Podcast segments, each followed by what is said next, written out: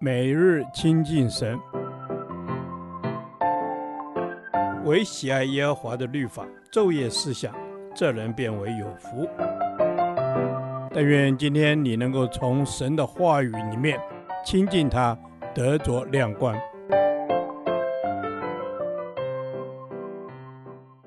以弗所书第五天，以弗所书二章一至二节。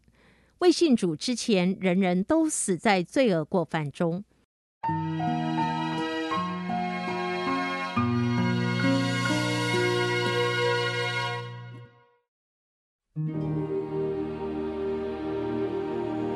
你们死在过犯罪恶之中，他叫你们活过来。那时，你们在其中行事为人，随从今世的风俗，顺服空中掌权者的首领。就是现今在悖逆之子心中运行的邪灵。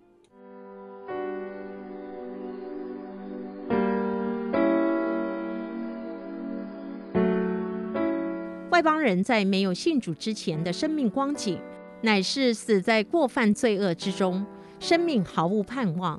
这与神要给人的生命景况完全不一样。神原本要赐给人的生命光景，就是本书第一章所提到的：信徒在基督里拥有神的各样属灵福气，也在神里面得了基业，并有圣灵在心中为印记。所以，信徒是拥有至高至尊的生命地位。但是之后却因着罪与神的生命隔绝，所以身体虽然活着。但是灵里却无法与神相通与连结，人无法支取神的智慧与能力，就无法在生活或人际关系上得着改善。即使靠着属世的努力加强教育程度及知识技能，也是无法办到，因为人的生命落在罪恶的循环之中，如果没有神的帮助，就不可能脱离现状。另外，外邦人在信主之前，行事为人一向都是随从今世的风俗，以世俗的价值观盲目追求属世的各样文化活动和流行，活在这样的文化体系之下，不知不觉渐渐地顺服空中掌权者的首领，就是邪灵。这样的属灵生命很自然走向灭亡之路，最后成为拒绝神的悖逆之子。被撒旦的势力控制，这种人的生命景况和属神的人完全不同。不但心灵为撒旦控制，而且也在行为上抵抗神。相对的，一位认识神、相信主耶稣、有圣灵内住的人，必然有圣灵成为生命的引导，主耶稣成为力量的泉源。神应许人，只要顺服神的引导，就得着属神的能力。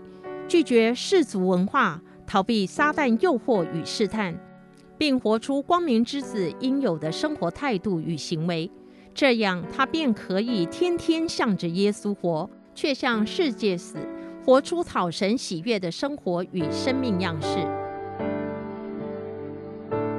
亲爱的主，我本是悖逆之子，可怒之子，在你的恩典之外。如今却被拣选成为你的子民，愿你帮助我，靠着你的恩典与能力，活出属神的生活与生命。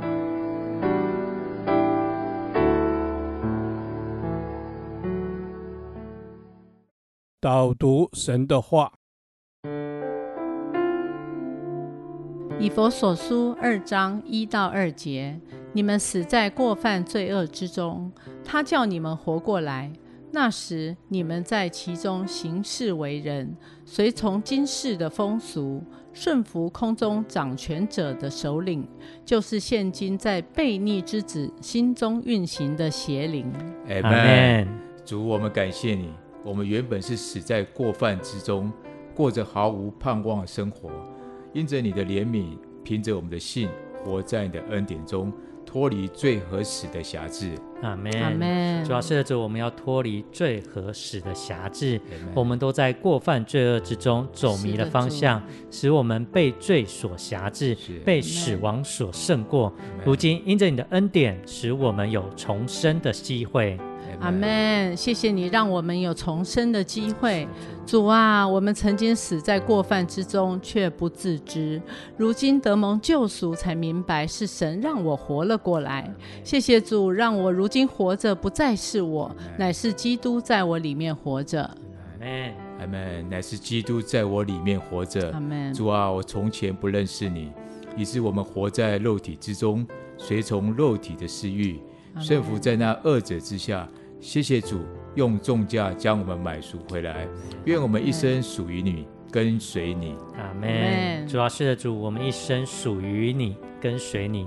我们不再随从今世的风俗及空中掌权者撒旦的权势，是的，不再受邪灵的支配。